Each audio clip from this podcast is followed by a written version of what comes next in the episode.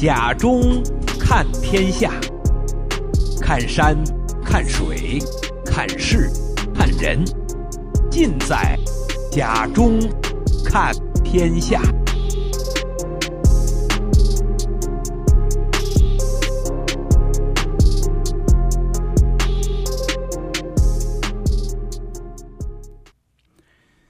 听众朋友，大家好，呃，欢迎来到《看天下》的节目时间，我是贾忠。那么，随着疫情的结束啊，目前呢，休斯顿侨界的各项的活动呢，逐渐的开展起来。那么，在休斯顿呢，啊，其实活跃着一批这个京剧爱好者，那么我们称其为呃票友。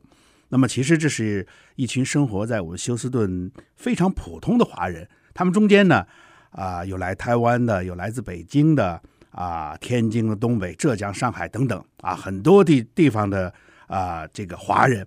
呃，他们都是为了一个共同的目标，就是喜欢京剧。呃，那么这个中间呢，呃，有水平高的，也有水平我们唱的是一般的，但是呢，其实呢，就是说，只要两个字儿喜欢。所以呢，他们最近准备举办一个呃就京剧的演唱会。啊，那么这个我们今天特别呢邀请了，呃，修顿国剧社的社长啊姚兴直姚老师来到我们的现场，跟我们一起谈谈我们这帮票友和他准备的这台晚会。你好，姚老师。啊，你好，贾忠老师，呃，各位观众、听众们，你们好。啊、是的，我我是看了一下，刚才跟姚老师还在还在探讨，我们这一晃呢有四年了，就是是正好是一个疫情，二零一九年开始，我记得那时候。呃，您是做了一个，也是一个京剧的晚会，我来采访您，一下到现在整整四年时间，呃，这个疫情呃是怎么过的？呃，是这样，我们这个票社呢，就是尤其这个呃京剧的爱好者和戏迷呢，他一定要聚在一起。嗯而且京剧是个呃表演艺术，乐队啊、演唱的一定要在一起的。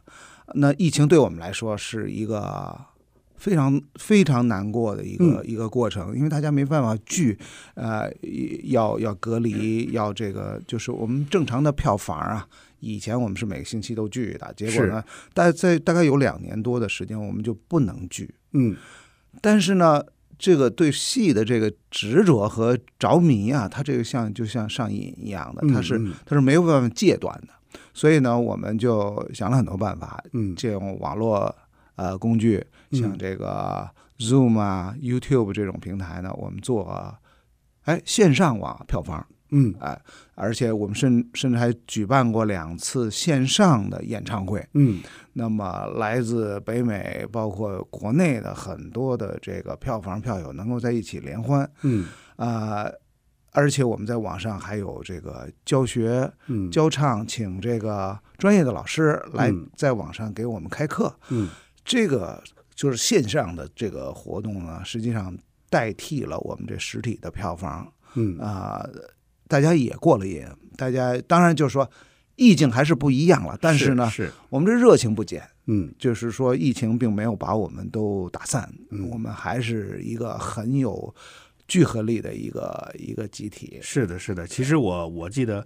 我什么时候看过您教，也是在在网上教过的呃呃一场呃一个知识的讲座，是是是，打那个呃打那个打鼓打鼓点儿，哎吧？对对对对对对，打这击我乐看着真哎是挺挺有意思的，是哎是，对，其实是这也是一种形式。当然，没那就是错说，我们京剧总体上来说，我们要面对面的去去对听、去感受那个对场景，对对吧？对所以您这回就在十一月的四号，是四号的晚上举是哎办了一场这个，我我看是一个新编的这么一一个个剧，叫《明皇宠妃》。为什么叫新编呢？新编是这样，就是说，唐明皇这个戏呢很大，嗯像梅兰芳先生啊啊、程砚秋啊，嗯还有其他好多的这个著名的京剧艺术家，在上世纪的时候有很多的大戏是嗯关于这个唐明皇的，是包括杨贵妃、梅妃等等这些戏。这个我们作为一个业余的票友呢，我们都是摘一段儿或者嗯嗯一节儿来演，嗯以往都是一一小段儿。嗯但是这个我很久有这个有这个愿望哈，就说把这些这个这一个故事，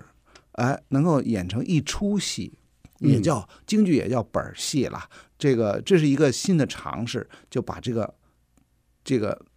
梅妃和杨贵妃和唐明皇这三个人的人物关系呢，改编成就是传传承一个，其实也并没有改很多，只是把有些的很关键的剧折嗯给它连串联在一起，嗯这样就成为一个完整的故事嗯，其实我看我看了这个他们给我发过来的，啊。就是您的这个这个整个的这个呃演出的这个剧情的这个这个简介啊，嗯这个这个其实呢，呃， 你细看这都是我们乔界非常熟悉的一些人物，没错儿，对，嗯呃，什么扮演杨贵妃啊的呀，扮演这个唐明皇的嗯啊等等。呃，其实我看这里边这个非常有名的一个段子，就是叫“贵妃醉酒”。没错儿，对，贵妃醉酒最早是是梅梅兰芳嗯梅嗯韦梅先梅生先生演的演出的，对吧？对对对对啊，那么这 回您您是行家，你这回这个呃贵妃醉酒这一段儿，嗯您是怎么编排的？是这样，因为贵妃醉酒的故事大家都知道，对是因为唐明皇把杨妃杨贵妃给晒在那儿了。嗯本来说来约了一块儿喝酒赏月，结果唐明皇呢去到到梅妃那宫里去了，嗯到西宫去了，嗯所以呢，贵妃呢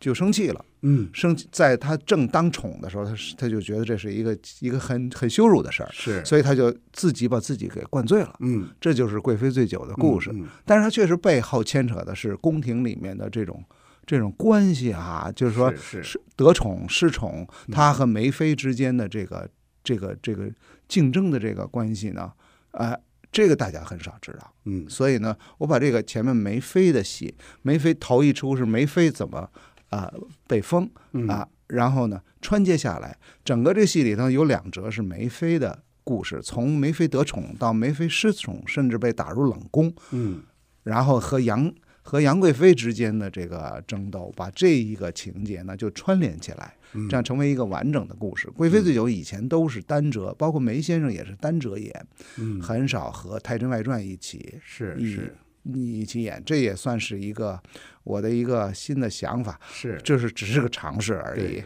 就我看这个《贵妃醉酒》这这个杨玉环的这个扮演者是郭峰郭老师啊，哎，这个郭老师应该算是，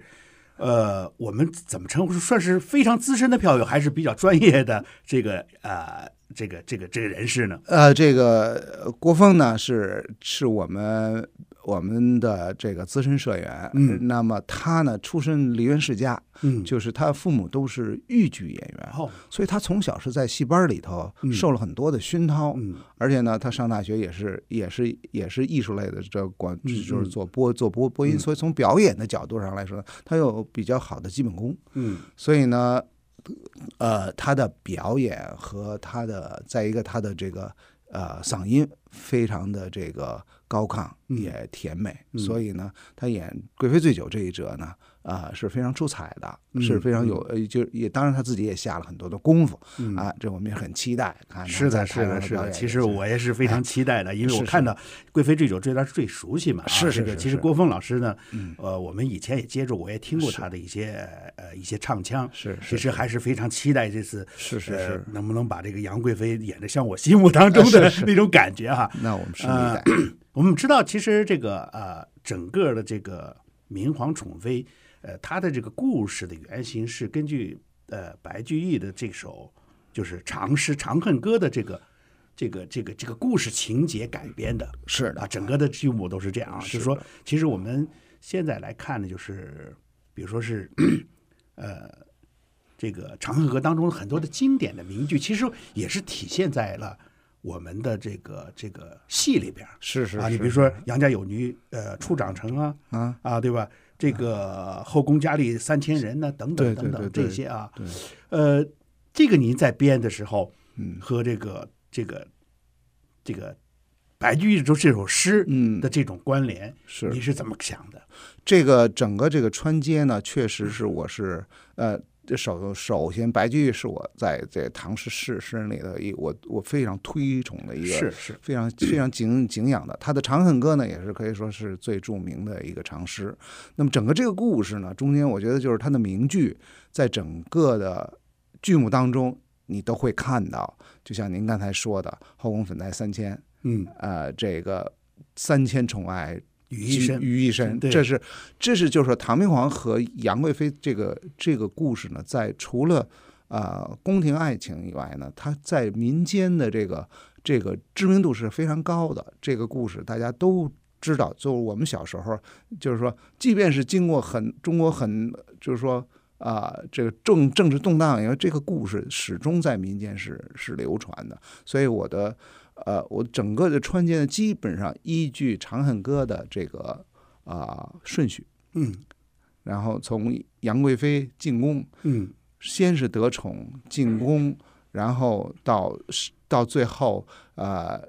甚至点出这个这个爱情的悲剧，嗯最后唐明皇不得不忍痛把这个杨杨杨杨玉环赐死。对，所以这个整个这个故事呢，它确实是一个跌宕起伏。就根据长长诗啊，也包括他们的这个纠结、他们的相爱，然后宫廷里面的各种各样的政治势力等等等等，在这里面都有所反映。这是是一个，这个这这首诗写的是相当的啊、伟大，是是嗯而且非常吸引人入胜。是这个我我当然我们的表演就是很有限，我们只是希望，呃，借诗人伟大诗人的这个手笔来把这个故事还原一是下，在舞台上。对，我在我在准备我们这次的这个采访节目的时嗯候，其实我还呃特意的把这个《长恨歌》整个的诗句我我我又翻读了一遍看了一遍哇，然后。啊、我根据您的这个整个编排的这个曲目，我把它结合起来。其嗯实呢，就是你真的细细读这个诗，然后呢，再结合到曲目当中呢，嗯呃，觉得这你还能理解的会会更是深刻一点。是的，是的，呃，是你的比如说很有名的什么在天愿作比翼鸟，在地愿作连理枝等等，这些呢，其实歌颂了这个唐明皇与杨贵妃之间的这种爱情。嗯其实你要说，啊、杨杨玉环的这一段是个这个这个和唐明皇的这段爱情是悲剧呢，还嗯是还是就是说我们说的这种这种伟大的一种爱情呢？嗯其实现在反过来，人们在一直在在探讨这个问题。是是吧？其实我也联想到，你比如说， 我看这个我们休顿著名的这个舞蹈家，嗯啊、周杰演过的这个啊、这个这个杨玉环的这个电影，嗯嗯嗯啊嗯是这个杨贵妃的这个电影，是是其实是你在看这个电影，然后再结合这个诗，再结合我们的戏剧，是其实我们会感触到里边有很深的东西是啊，对中国人呢，这个对爱情是，就是说传统文化里头，我们应该知道，就是说它因为封建社会很长，所以呢，人们对对这个礼教的这个这个这个注重，从儒学的角度来说，从统治者的角度来说是。自信的自身的感感情是不易不易外露的，所以你看京剧里头描写爱情的戏很少，都是帝王将相啊，对帝啊，王这将相个这个这政治啊，对对对个这是个比这较个激烈的这道种德场景啊对战争啊，都是嗯这种东西。但是爱情剧，是杨玉环的戏是唯一的，是几乎是唯一的对对就是说很少有在传统戏里头很少有这样的戏。这也就是为什么梅先生和这个程程先生两位两位青衣大师嗯把这个梅妃的故事和杨玉环的故事在戏在戏台上放，那是真是百年不衰。对，就是说这是大戏，而且是重戏，所以呢，说明呢，就是说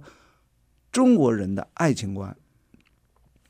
是一个隐藏的一个东西，很难去把它展现出来。而唐明皇在唐就是开元盛世，这确实是一是个很伟大的一个，对对就是中国历史上最繁荣。其实我们而且最政治纵观这个对唐朝这段历史，因为李李隆基呢是，其实在唐朝这个这个在位时间算是比较是是长的比较皇长帝的，对对，而对且呢，他当时继位开始，开创了这个开元盛世，使是使得唐朝呢进入到鼎鼎盛时时期对但是对也是他呃经历了这个安史之乱，是哎是使得是唐朝呢对居然的对走开始走下坡对，这也是一个非常有戏剧人物的没这么一错个儿这么一没个错典儿故啊，没所以错说儿嗯这样把它编进这个这个戏剧当中，对然后加上和杨玉环的这段这跌纠结宕起伏的这个对爱对情故事，对确实对对是引人入胜而是。是这个跟很多西方戏剧是像这个莎莎剧的很多这个宫廷爱情与这个国运与这个民生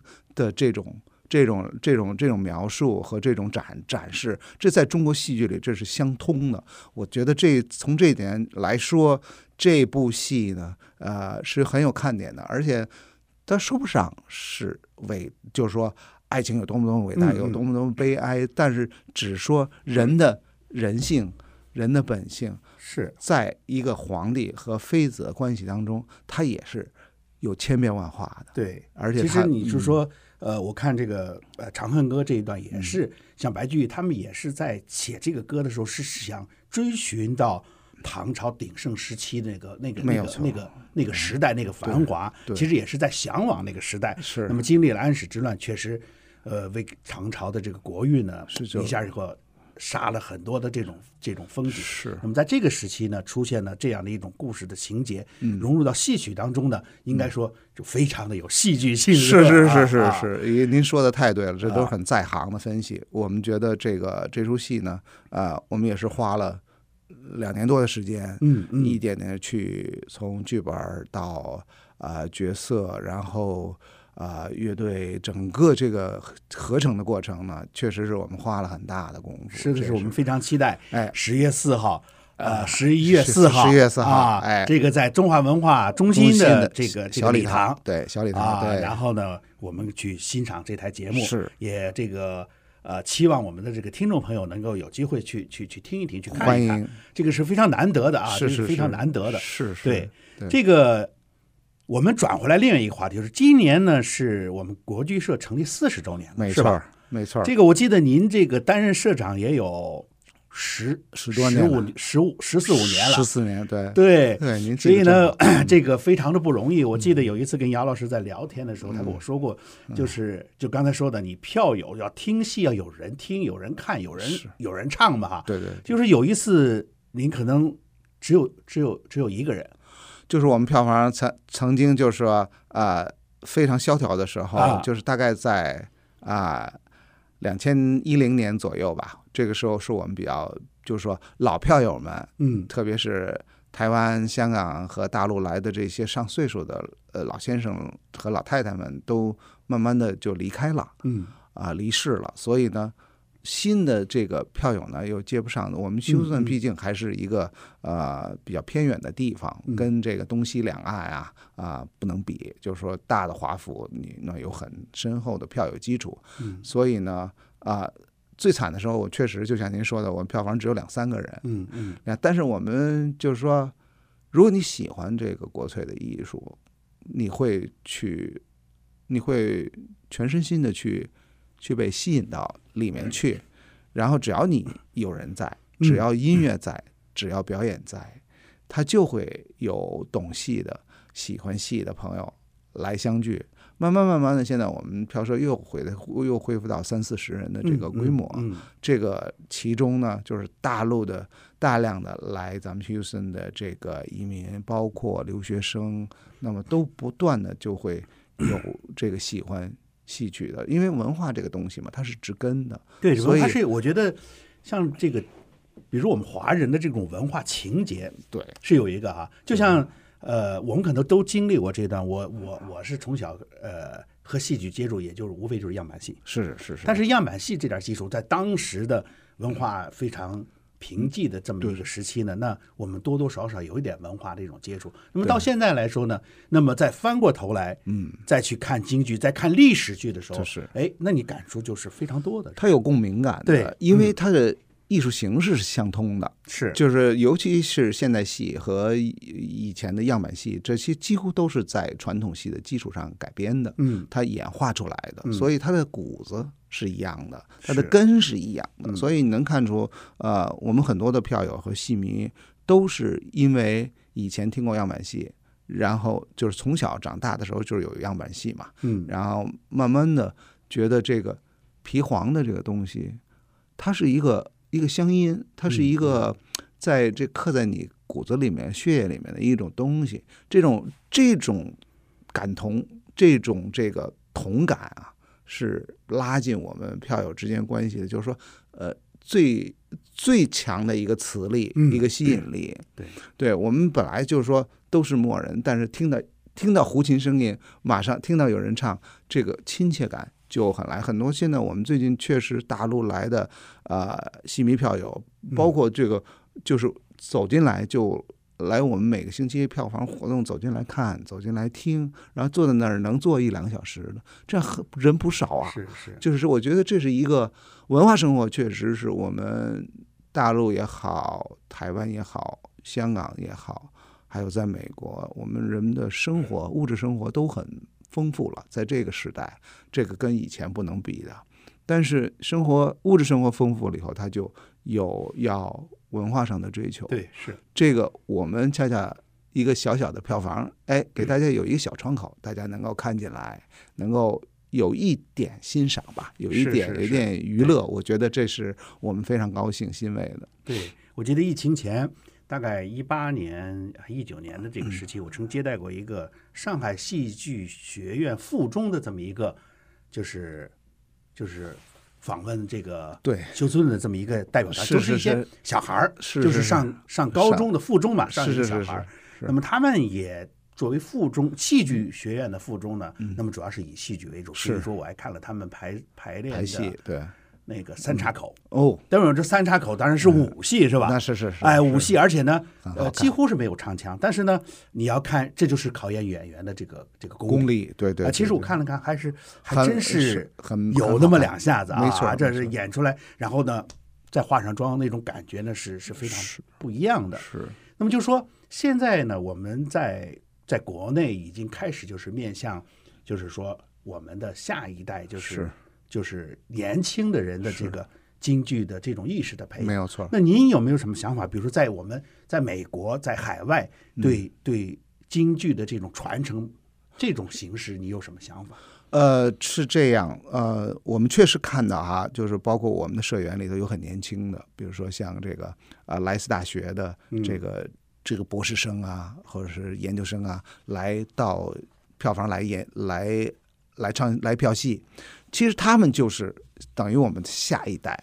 那么他们在中学里，甚至在大学里头有京剧的选修课，或者是有接触，这个是国内是做得很好的。就是说，他这个戏戏曲进校门、进校园，对对，这个带来了一批年轻的孩子。因为像这批孩子就没听过样板戏了，嗯，他们如果不是真正去喜欢的话，是不会，你没有在他从小时候做熏陶的话，是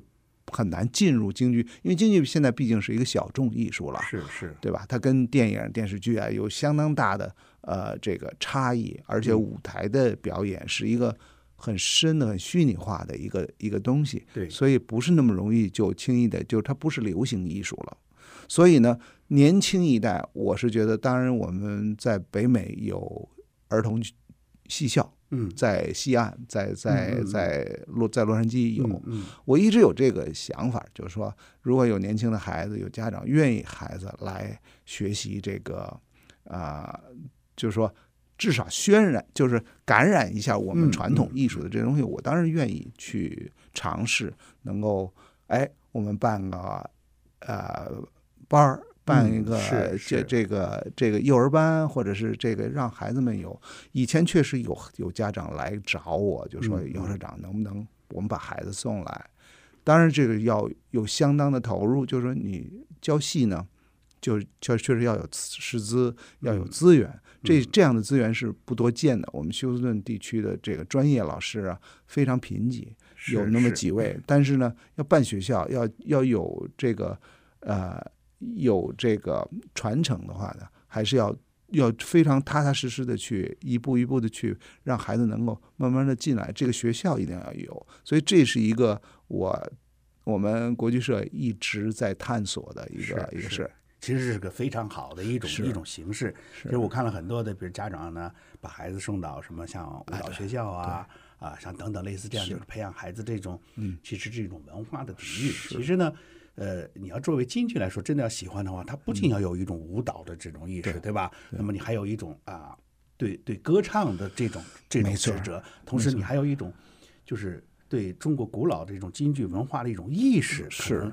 呃，对你才能够融得进去。文化意识是对是其实是一个综合性的。您说的很对，嗯文化的这个悟性和植根是我们我们所有华人的这个一个职责，几乎是说说你要想就是说在一个在一海外说这个。呃，我们老说休斯顿是文化沙漠，对对中对对华对华人来说，确实是，就是说我们的小孩儿，我们的下一代，下一代的下一代，到在二十年以后，有多少人还知道有京剧呢？是，对，啊这是一个确实一个挑战，也是一个挑战。我是喜我是喜欢做一些事情的，但是也需要啊、大家的帮助，特别贾老师一贯的就为我们宣传这个，我真是从心里头非常感激。而且我也我也跟很多的像中文学校的校长啊，嗯呃，这个